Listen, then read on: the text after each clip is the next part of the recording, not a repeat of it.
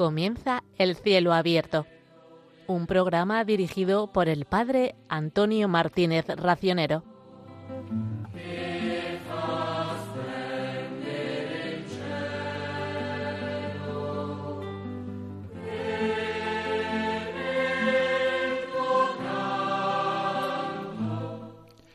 Creo en Dios Padre, creo en Dios Hijo, creo en Dios Espíritu Santo. Nuestra fe expresada en el credo es una fe trinitaria. El cielo abierto es un programa de espiritualidad, sobre todo la espiritualidad trinitaria, que nos ayuda a vivir como hijos de Dios Padre, como hermanos de Dios Hijo Jesucristo y como templos vivos del Espíritu Santo, para que seamos gloria y alabanza de la Santísima Trinidad.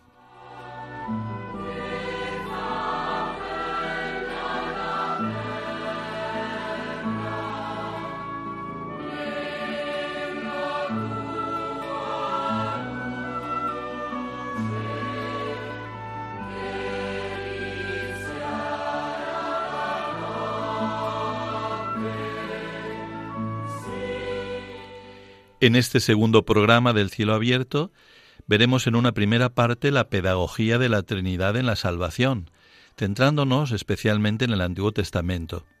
En la segunda parte veremos cómo el cielo se abre en la encarnación. Y en una tercera parte veremos cómo este misterio de la encarnación sumerge a María en una vivencia ya personal de la Santísima Trinidad que nos invitará a nosotros a vivir también como ella esta espiritualidad trinitaria.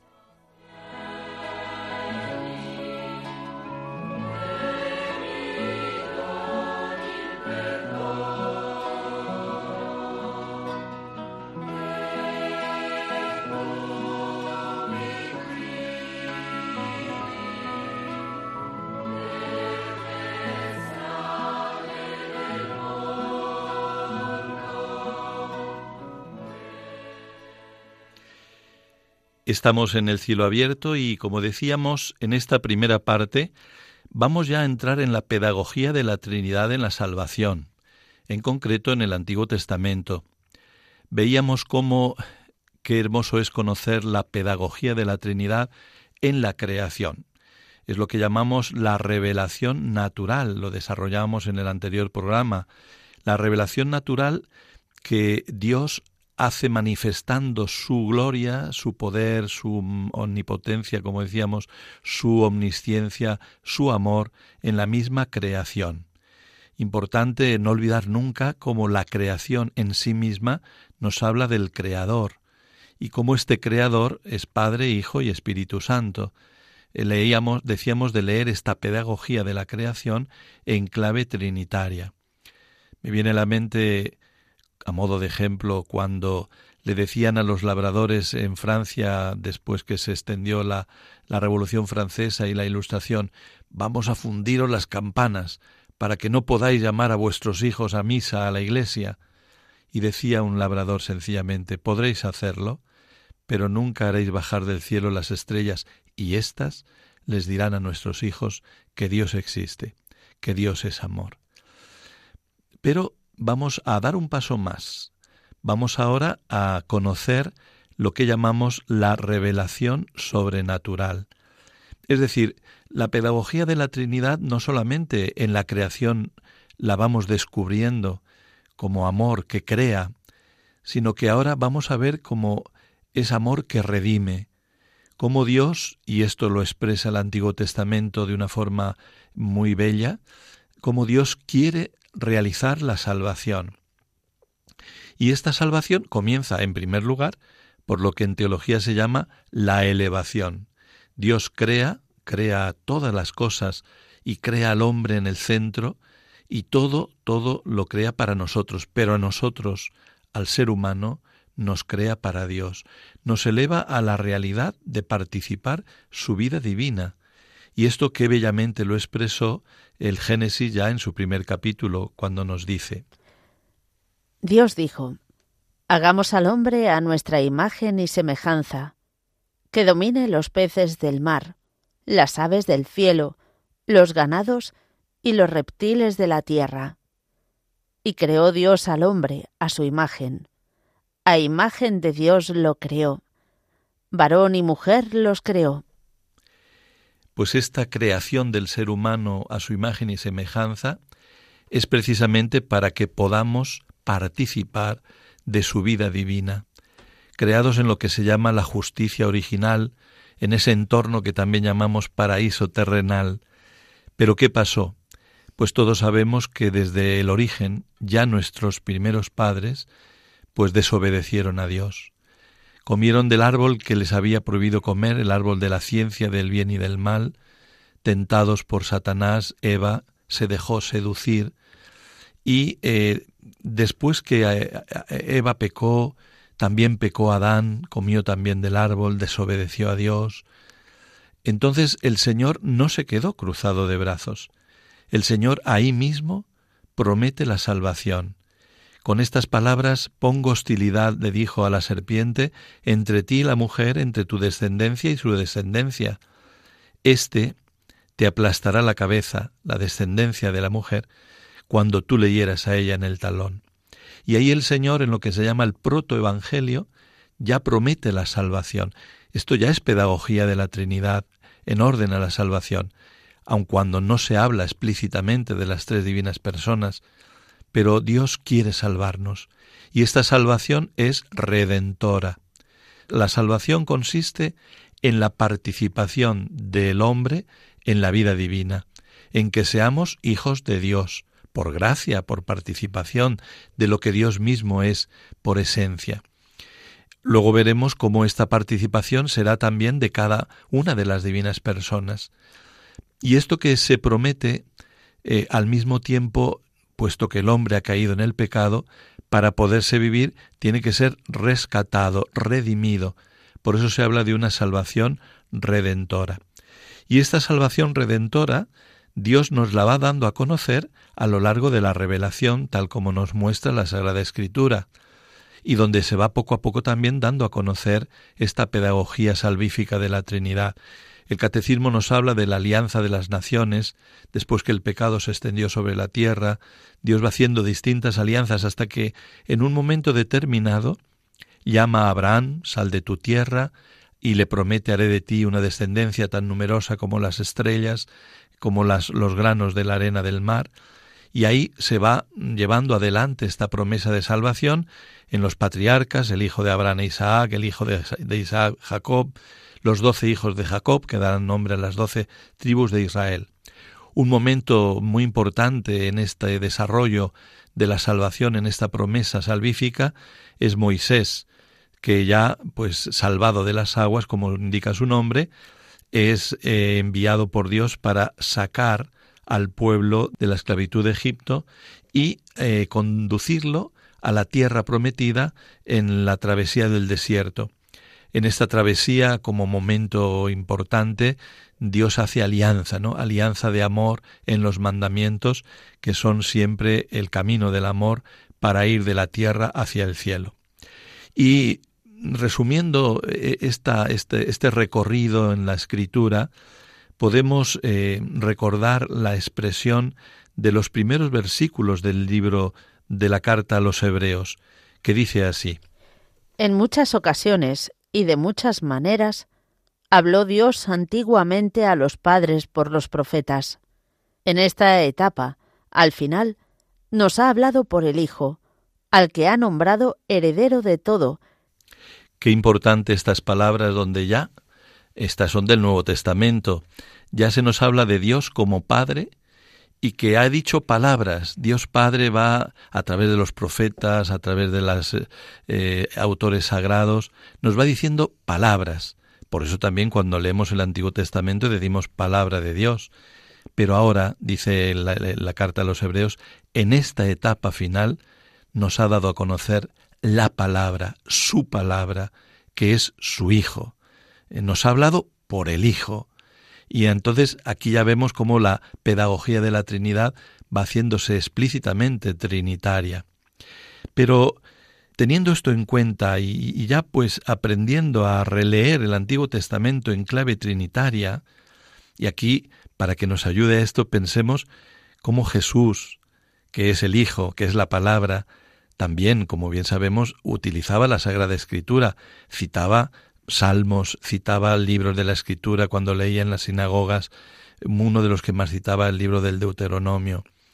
Cómo Jesús leía el Antiguo Testamento, cómo Jesús en todo lo que nombraba a Dios, él sabía que era su Padre y que él, Hijo, lo estaba dando a conocer.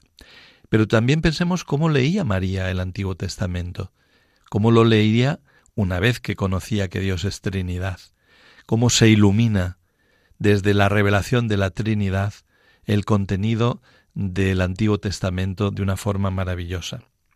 Y aquí pues podemos dar algunos también pasos o, o, profundizar algunas realidades. Por ejemplo, una muy importante es cuando Dios nos revela su nombre.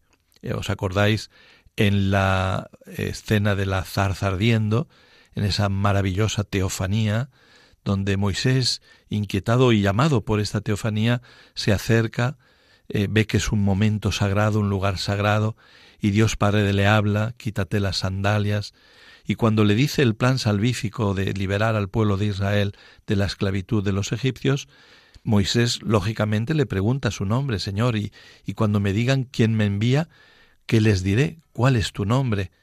Y Dios ahí revela su nombre, yo soy el que soy y explicita ese nombre como es un Dios de misericordia, un Dios cercano, un Dios que escucha el clamor de su pueblo, no es un Dios apartado. Ya el Dios del Antiguo Testamento, o Dios revelado en el Antiguo Testamento, va dando esas muestras de misericordia, que luego se harán explícitas en la revelación de la Trinidad. Y, por ejemplo, como expresa el Salmo 102, el Señor es compasivo y misericordioso, lento a la ira y rico en clemencia, no está siempre acusando ni guarda rencor perpetuo, no nos trata como merecen nuestros pecados, ni nos paga según nuestras culpas. Es un Dios de misericordia. Y ahí pues tantas y tantas citas podríamos recordar, ¿no? Cuando el profeta Oseas, por ejemplo, pues nos, nos habla de cómo quiere llevarnos al desierto y hablarnos al corazón. Recuerdo esto porque porque la revelación de la Trinidad irá sobre todo al corazón, también a la inteligencia, pero sabemos que es un misterio que, nos desborda, que podemos conocer aunque no comprender, no agotar, pero sí conocer y sobre todo de ese conocimiento vivir. Entonces ya Oseas habla, por ejemplo, de cómo nos quiere desposar eh, en, en, en, justicia y en derecho y en misericordia y en ternura, ¿no? Esa ternura de Dios. Y por ejemplo, también pues palabras del profeta Isaías que dice así: ¿Puede una madre olvidar al niño que amamanta? ¿No tener compasión del hijo de sus entrañas? Pues, aunque ella se olvidara, yo no te olvidaré.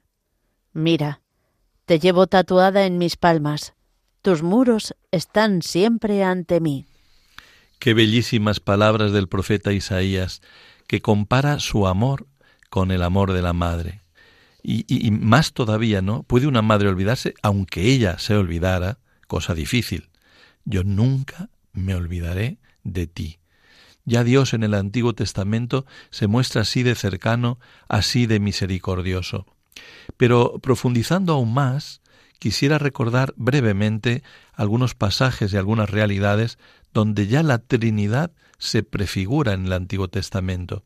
Hemos hablado en el programa anterior de la expresión hagamos en la última hora del día sexto, cuando Dios crea, quiere crear al hombre, hagamos. Pero también hay otra, otro pasaje que es la aparición de Dios en Mambré, eh, que nos narra el libro del Génesis. Dice así. El Señor se apareció a Abraham junto a la encina de Mambré, mientras él estaba sentado a la puerta de la tienda, en lo más caluroso del día. Alzó la vista y vio a tres hombres frente a él. Al verlos, corrió a su encuentro desde la puerta de la tienda, se postró en tierra y dijo Señor mío, si he alcanzado tu favor, no pases de largo junto a tu siervo. En estos tres personajes misteriosos algunos hablan de tres ángeles, ya se ve también como un preludio, una prefiguración de Dios Trinidad, de Dios Trinidad que en la figura de Moisés y de Sara también van realizando la promesa del Hijo de Jesucristo que mm, realizará la salvación. Y anticipando ya la siguiente parte donde hablaremos de la pedagogía de la Trinidad en la Encarnación, terminamos diciendo que esta revelación del nombre de Dios en el Antiguo Testamento, en el Nuevo Testamento ya explícitamente aparece Dios como amor. Nos dice así la primera carta de San Juan. Queridos hermanos, amémonos unos a otros, ya que el amor es de Dios, y todo el que ama ha nacido de Dios y conoce a Dios. Quien no ama no ha conocido a Dios, porque Dios es amor. En esto se manifestó el amor que Dios nos tiene, en que Dios envió al mundo a su unigénito, para que vivamos por medio de él. Maravillosa manifestación que Dios hace de sí mismo ya como Trinidad, como amor. Dios es amor porque es Trinidad de un padre que ama a su hijo, de un hijo que ama a su padre, y de un amor que surge de este amor del Padre y del Hijo, que es el Espíritu Santo, hasta el punto que nos dice que manifestó el amor en que envió al Hijo, a su unigénito, y vivir por medio de él es vivir la vida del Espíritu Santo. Pues después de la pausa nos adentraremos ya en el Dios Trinidad del Nuevo Testamento.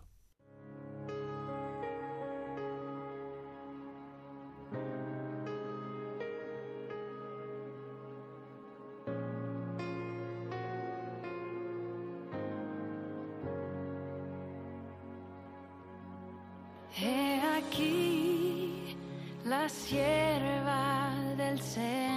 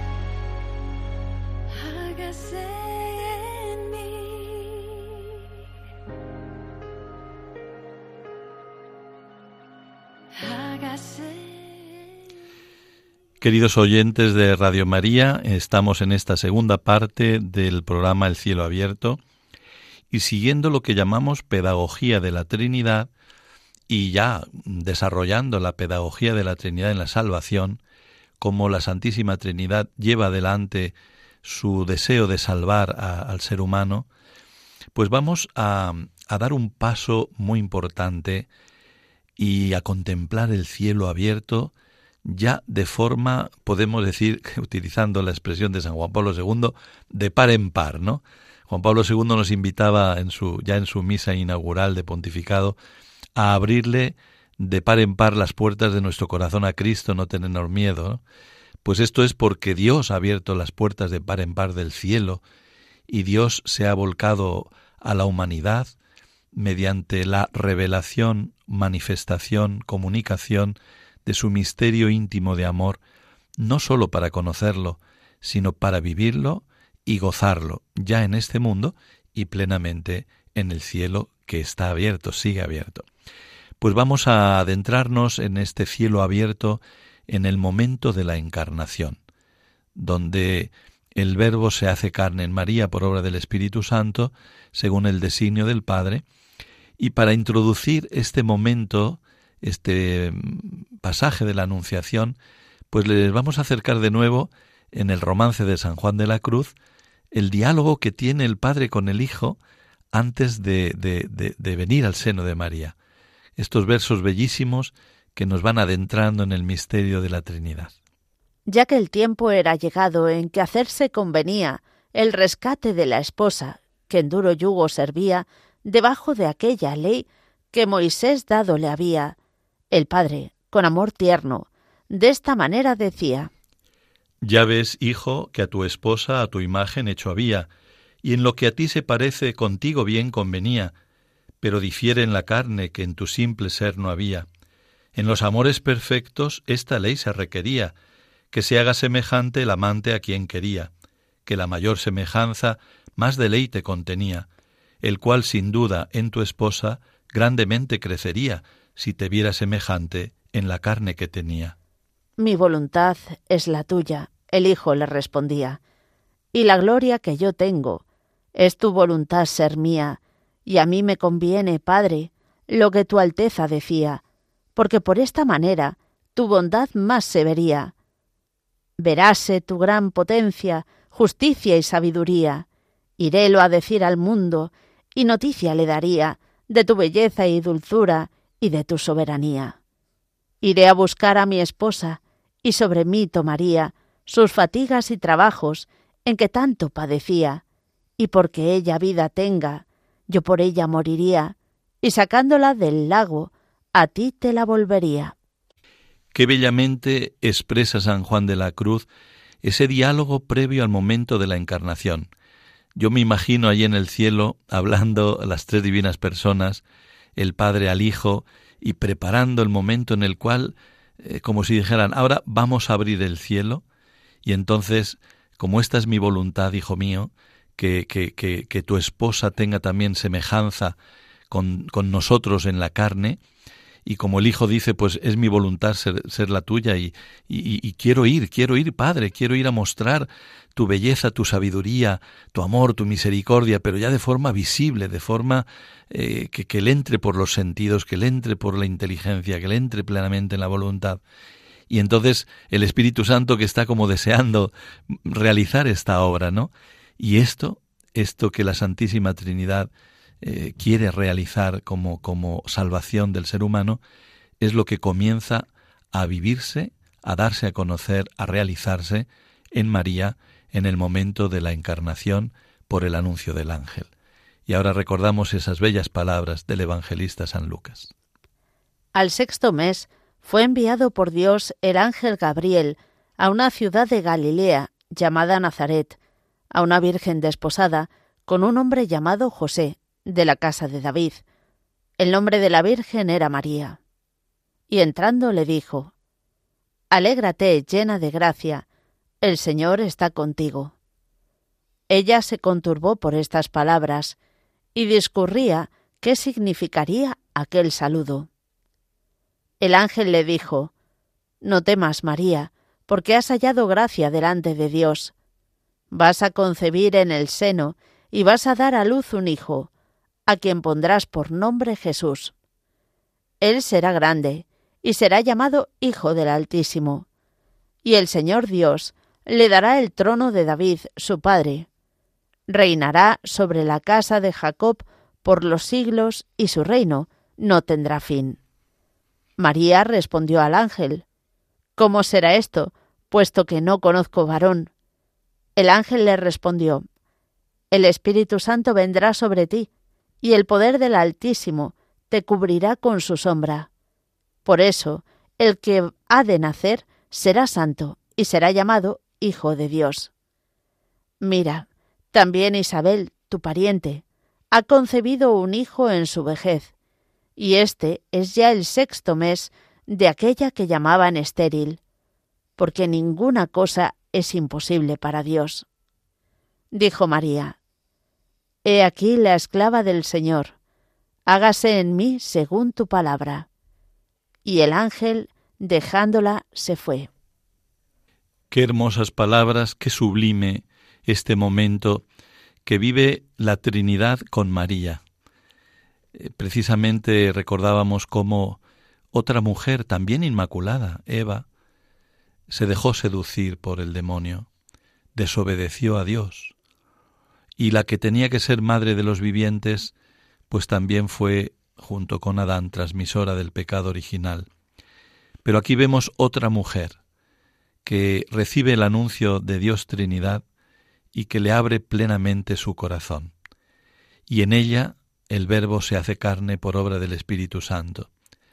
Esto supone que por primera vez, explícitamente, la Trinidad se manifiesta a través de María. Es a ella a quien se le da a conocer este misterio por primera vez. Y es ella la que recibe a la Trinidad en nuestra humanidad. Es ella la que le da la bienvenida al Verbo, la bienvenida a Dios Trinidad, la bienvenida a este plan salvífico que por otra parte ella estaba esperando como todo buen israelita. Lo que no imaginaba es que iba a ser a ella a quien Dios elegiría como madre del Verbo, como madre del Hijo de Dios. Y precisamente también estas mismas palabras las expresa San Juan de la Cruz en los versos del romance que dicen así. Entonces llamó a un arcángel, que San Gabriel se decía, y enviólo a una doncella que se llamaba María, de cuyo consentimiento el misterio se hacía, en la cual la Trinidad de carne al verbo vestía, y aunque tres hacen la obra, en el uno se hacía, y quedó el verbo encarnado en el vientre de María. Y el que tenía solo padre, ya también madre tenía, aunque no como cualquiera que de varón concebía, que de las entrañas de ella él su carne recibía, por lo cual Hijo de Dios y del hombre se decía. San Juan de la Cruz lee el pasaje de la Anunciación también en clave trinitaria, y por eso que bellamente expresa cómo este misterio de la encarnación es obra de las, de las tres personas, la Trinidad de carne al verbo vestía. La encarnación, vestir al verbo de carne, dicho poéticamente, es obra de las tres, del Padre que envía al Hijo, del Hijo que enviado se encarna en María, y del Espíritu Santo que es el que realiza esta acción del Padre y del Hijo. Y por otro lado, eh, dentro de este misterio de la Trinidad, eh, dice cómo el que tenía solo Padre ya también madre tenía. Por eso no solamente Jesús es hijo de Dios, sino que también es hijo del hombre, del hombre a través de una mujer, de María. Y ahí, ahora, eh, con la Anunciación, cuando el Verbo se encarna, como digo, la Trinidad se manifiesta, la Trinidad empieza a ser explícitamente conocida a través de María, lo vamos a desarrollar, si Dios quiere, en la siguiente parte, pero mm, como una aplicación concreta de esta vida trinitaria, pues mm, la refiero a la vivencia de los consejos evangélicos de pobreza, castidad y obediencia, que precisamente San Juan Pablo II, en un documento del año de la Redención 1984, llamado Redencionis Donum, expresaba cómo los tres consejos evangélicos son el remedio más maravilloso que Dios da a la humanidad para reparar las heridas del pecado original, eh, la pobreza, la castidad, la obediencia. Pero a la luz de la manifestación de Dios Trinidad en la Anunciación, podemos también entender eh, cómo Jesucristo vive estos consejos evangélicos en su humanidad. Y así podemos, por ejemplo, expresar la obediencia o vivir la obediencia como expresión de la filiación con el Padre. La filiación eterna que el Verbo tiene con el Padre, cuando el Verbo se encarna, lo vive como obediencia. Por eso continuamente en el Evangelio aparecerá mi alimento es hacer la voluntad del Padre. En el Padre nuestro nos dice, hágase tu voluntad en el cielo como en la tierra, dirigiéndonos al Padre. Cuando muere en la cruz, Padre, todo está cumplido, en tus manos encomiendo mi espíritu.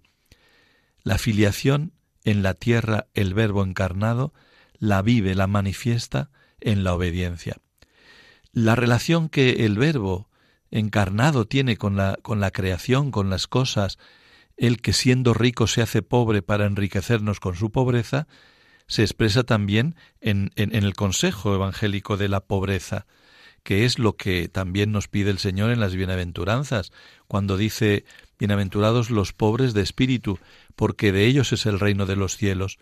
Es decir, bienaventurados los que viven la riqueza de la donación de Dios Trinidad, porque entonces estaremos siendo señores, no esclavos de las cosas de la tierra. Y también en relación al, consejo evangélico de la castidad, cómo vive el Verbo encarnado Jesucristo en su encarnación, la relación con cada una de las personas, de las criaturas humanas, en una entrega total de amor. Ese amor que se vivirá en el cielo, pero que aquí ya en la tierra, de hecho, las personas que consagran su vida a Dios con lo que llamamos el consejo evangélico de la castidad, asumida como entrega total mediante los votos, es el amor del cielo ya hecho presente en la tierra. Es el amor de la Trinidad a cada uno de nosotros plenamente. Dios, hombre, mundo, al, encarnarse el Verbo desde la Trinidad, lo vive así. La relación con Dios en obediencia, la relación con las cosas del mundo en pobreza, la relación con cada una de las personas en un amor de totalidad. Meditemos también con la música las palabras que acabamos de escuchar.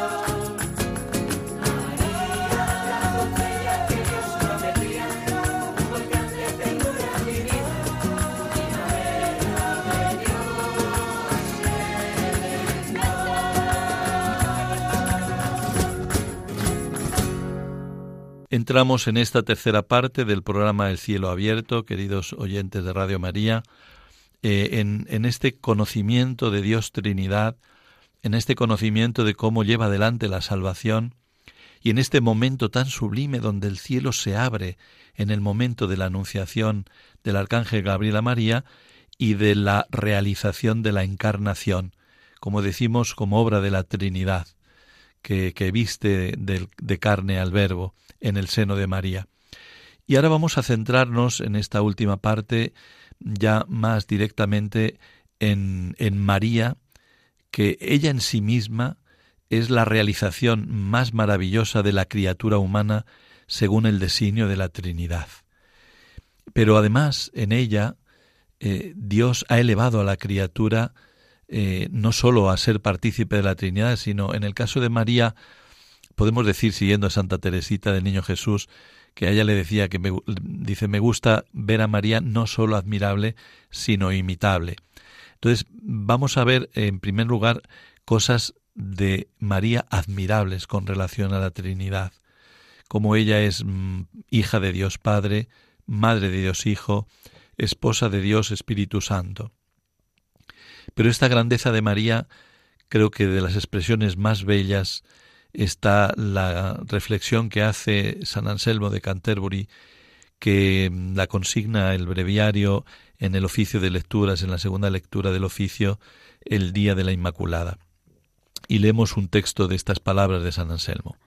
Oh mujer llena de gracia, sobreabundante de gracia, cuya plenitud desborda a la creación entera y la hace reverdecer.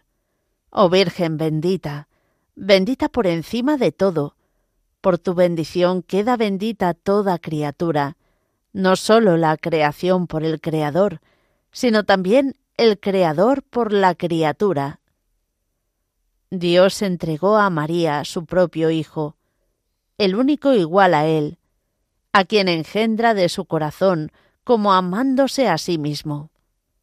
Valiéndose de María, se hizo Dios un Hijo no distinto, sino el mismo, para que realmente fuese uno y el mismo el Hijo de Dios y de María.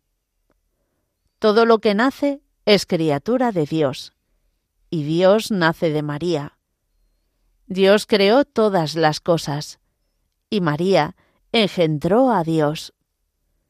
Dios, que hizo todas las cosas, se hizo a sí mismo mediante María, y de este modo volvió a hacer todo lo que había hecho. El que pudo hacer todas las cosas de la nada, no quiso rehacer sin María lo que había sido manchado. Dios es, pues, el Padre de las cosas creadas, y María es la Madre de las cosas recreadas. Dios es el Padre a quien se debe la constitución del mundo, y María es la madre a quien se debe su restauración. Pues Dios engendró a aquel por quien todo fue hecho, y María dio a luz a aquel por quien todo fue salvado. Dios engendró a aquel sin el cual nada existe, y María dio a luz a aquel sin el cual nada subsiste. Verdaderamente el Señor está contigo, puesto que ha hecho que toda criatura te debiera tanto como a él. Qué hermosas palabras de San Anselmo que recuerdo cuando las leí por primera vez, dije o pensé para mí, si no lo hubiera dicho San Anselmo, nunca me atrevería a decir tales palabras tan maravillosas, porque realmente Dios ha hecho grande a María y en ella nos da no solamente a su madre como madre nuestra, sino que nacemos a la vida divina, nacemos a la participación de la Trinidad, así lo ha querido la misma Trinidad, a través de María.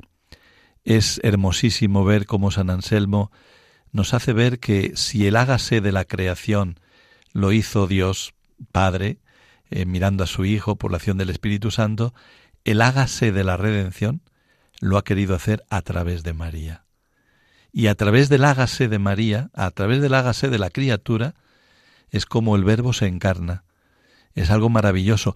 No olvidemos que María dice el hágase siguiendo al hágase de su Hijo, que cuando entra en este mundo entra diciendo hágase tu voluntad, me has dado un cuerpo, aquí estoy oh Dios para hacer tu voluntad. Y entonces la dignidad de María en esto queda pues para nuestra admiración y para nuestra alegría, porque tener a una madre como María es algo tan, tan grande que nunca, nunca dejaremos de darle gracias a Dios. De hecho, eh, ya estoy un poco adelantando el, final, pero cuando contemplemos y vivamos a Dios tal cual es, que dice San Juan, en el cielo ya eh, vivido plenamente después de la parusía, una de las alegrías más grandes que la Trinidad tendrá es decirnos, mirad, mirad a María. Jesucristo nos dirá, mirad a mi madre, la admirabais en la tierra, pero ahora vais a ver lo grande que es aquí en el cielo. Bueno, pues eso ya lo podemos profundizar con, con, la reflexión, con la oración, sobre todo, que el Espíritu Santo nos ayude a vivir a María como, como madre de Dios Hijo, como hija de Dios Padre, como esposa de Dios Espíritu Santo. Esto, como digo, es admirable en María, porque es ella la única que ha sido creada para ser madre y que con su sí, con su hágase, con el misterio de la encarnación, ya comienza una relación especial con, con Dios Trinidad. Y es verdad que, que si bien es admirable en estas cosas, pero también María es imitable en su vivencia del misterio de la Trinidad aquí en la tierra. Eh, ella responde a María con las mismas palabras de su Hijo, como decíamos en la Encarnación. Y nosotros podemos también responder a la voluntad de Dios Padre, uniéndonos al Hijo y por la acción del Espíritu Santo a través de María. Eh, eh, cuando hagamos la voluntad del, Padre, que lo hagamos unidos a María, diciendo hágase cuando tengamos que cumplir nuestras obligaciones. Por eso qué importante que eh, profundicemos en esta vivencia que María tiene de la Trinidad. El Hijo, el Verbo, cuando se encarna, se hace siervo, el Hijo se hace siervo, para que los hombres esclavizados por el pecado lleguemos a ser hijos. Y esto mismo es lo que hace María. La respuesta de María, no pensemos que es así como algo que en ese momento se le ocurrió, no, no es la expresión profunda de su ser. Ella le dice a la Trinidad, al Padre que, le envía al Hijo, al Hijo que se acaba de encarnar, al Espíritu Santo que obra en ella la encarnación, hágase en mí según tu palabra, y previamente dice, aquí está la esclava del Señor. Vivirse como siervos de la Trinidad en realidad es la vocación cristiana en su, en su profunda y plena expresión de realización de esta vocación. Y esto quien primero lo vive, quien primero responde a Dios, a, Dios Trinidad como, como sierva, es María y ser sierva de Dios Trinidad es ser señora también de toda la humanidad. Y por eso ella lo vivía, como digo, unida al sí de su Hijo.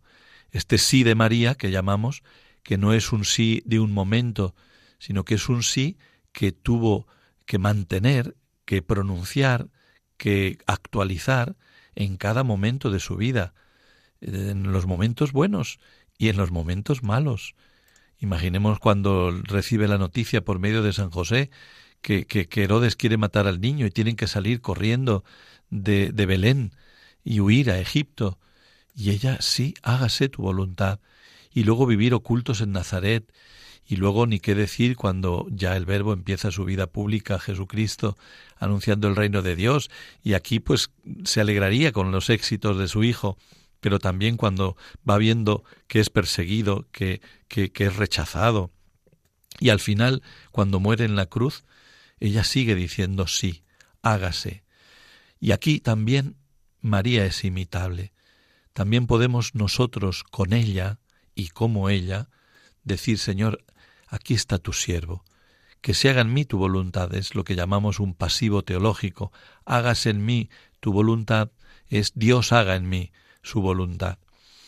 Y María, desde este momento de la encarnación, comienza una relación personal con Dios Trinidad. Ella hasta este momento pues solamente consideraba que Dios era pues Dios Padre, como se había revelado en el Antiguo Testamento, Dios misericordioso, Dios que promete la salvación, como hemos un poquito recordado en la primera parte del programa. Pero claro, el ángel ahora le dice que va a ser madre del Hijo, que este Hijo que se va a encarnar en sus entrañas, si ella dice que sí, porque en todo momento María fue libre, eh, va a ser Dios como el Padre. Y que esta acción, pues cuando ella pregunta ¿y cómo va a ser eso? si no conozco varón, es decir, si tengo propósito de virginidad con San José, ella vivía desposada con José, y ambos tenían el propósito de vivir un matrimonio virginal. ¿Cómo ahora Dios me pide, si me ha pedido antes mi virginidad y he encontrado a José que la va a vivir conmigo, cómo ahora Dios me pide un hijo? ¿Cómo va a ser esto? No es que María rechace la voluntad de Dios Padre de concebir a Dios Hijo en su seno, pero pregunta el cómo porque lo que le constaba era la virginidad. Y entonces ahí es donde el ángel le habla de Dios Espíritu Santo, que es el que realizará la encarnación, de tal manera que seguirá siendo siempre virgen y será al mismo tiempo madre. Y desde este momento, ella ya conoce a Dios Trinidad. Es verdad que todo el desarrollo teológico ella todavía no, no, no, no se ha hecho, pero desde la vivencia espiritual, desde eh, la acción de, del Espíritu Santo que la iluminaría en lo más profundo, pues ella ya empieza a hablar con Dios Padre como Padre del Hijo y empieza a hablar con Dios Hijo que lo lleva en sus entrañas. Nos podemos imaginar los diálogos que haría María con su Hijo, con Dios Hijo, porque era madre y no dejaba de ser discípula. Era madre y era la primera que nos enseña a ser seguidores del Hijo. Y, cuando el evangelista San Lucas nos dice que María guardaba estas cosas y las meditaba en su corazón, y que el Papa Juan Pablo II también nos recuerda en el año del Rosario que rezar el Rosario es ir a la escuela de María y es aprender a contemplar a Cristo desde María, recordando los misterios, configurándonos con Cristo, etcétera, da esas, eh, esos pasos para contemplar a Cristo, es entrar en la vivencia de la Trinidad que tenía María.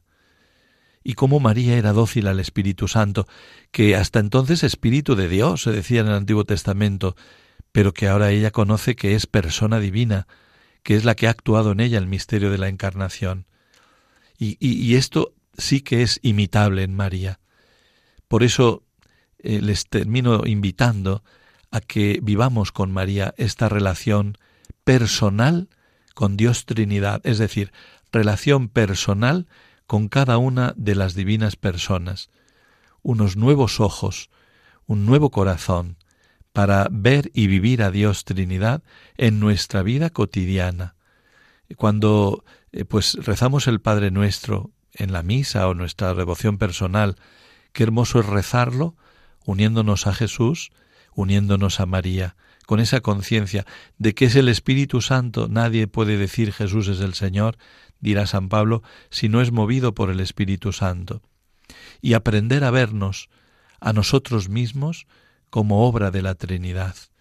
Y aprender a ver la obra de la Trinidad no solo en la creación que decíamos en el anterior programa, sino también en nuestra salvación. Somos salvados por Dios Trinidad mediante los misterios salvíficos que estamos eh, también recorriendo. Hoy el misterio de la encarnación.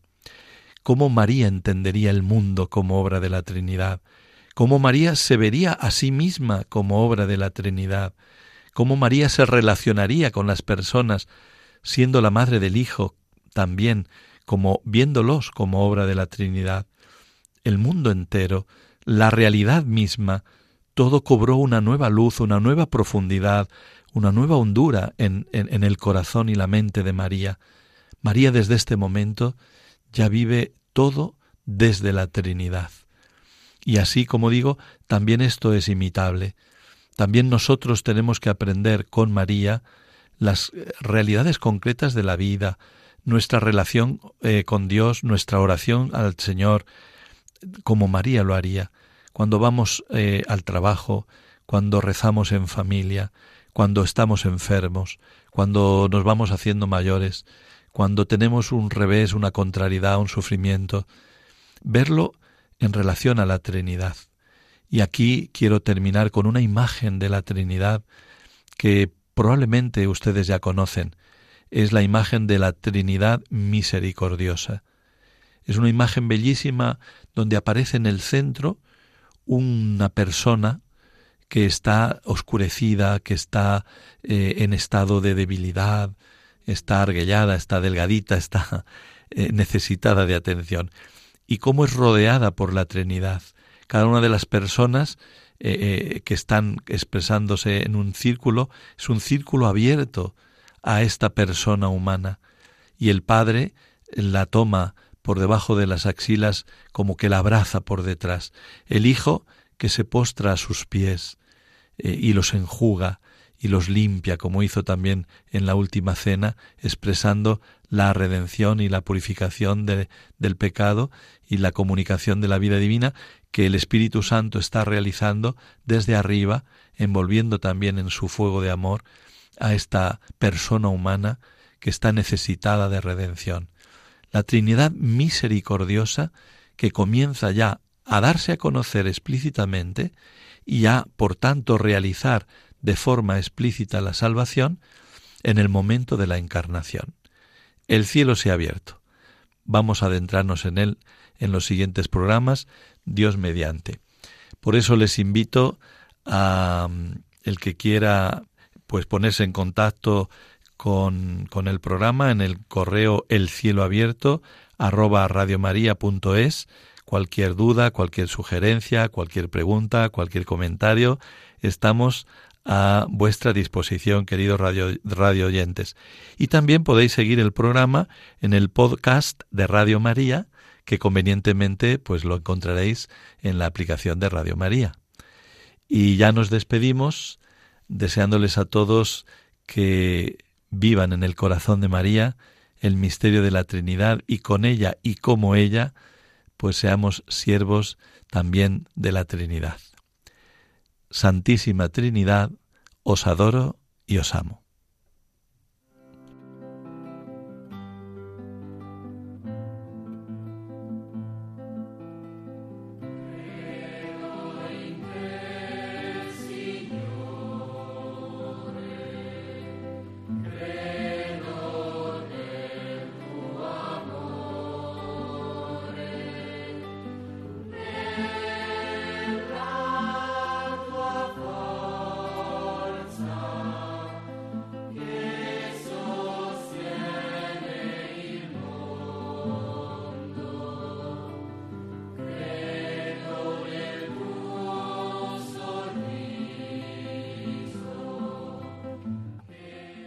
Han escuchado El cielo abierto, un programa dirigido por el padre Antonio Martínez Racionero.